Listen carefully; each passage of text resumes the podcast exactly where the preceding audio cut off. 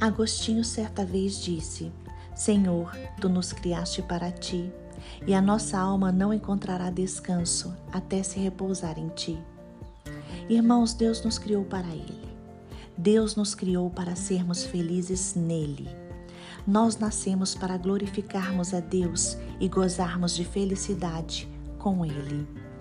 Mateus capítulo 5, versículos 1 ao 3 diz: E Jesus, vendo a multidão, subiu ao monte, e assentando-se, aproximaram-se dele os seus discípulos, e abrindo a sua boca, os ensinava, dizendo: Bem-aventurados os pobres de espírito, porque deles é o reino dos céus. Essas são as palavras de Jesus no Sermão do Monte. Jesus Cristo é a própria palavra encarnada. Ele é a verdade. Sua vida é um modelo para nós. Sua morte foi um sacrifício por nós. A verdadeira felicidade é abraçar a palavra de Deus e repudiar o que o mundo defende.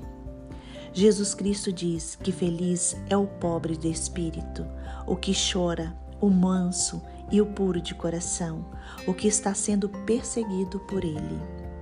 Jesus Cristo diz que bem-aventurado é o humilde, o pobre de espírito e não a pessoa arrogante.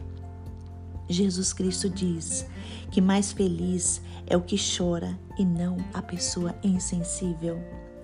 Jesus Cristo diz que bem-aventurado é o manso, o que abre mão de seu ser para viver em Cristo.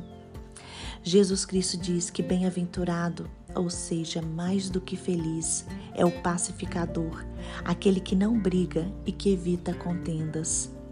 Jesus Cristo diz que bem-aventurado é o puro de coração e o perseguido por causa da justiça.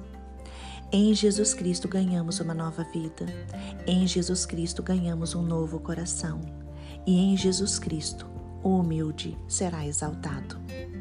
Lembre-se, Jesus Cristo é o descanso da nossa alma.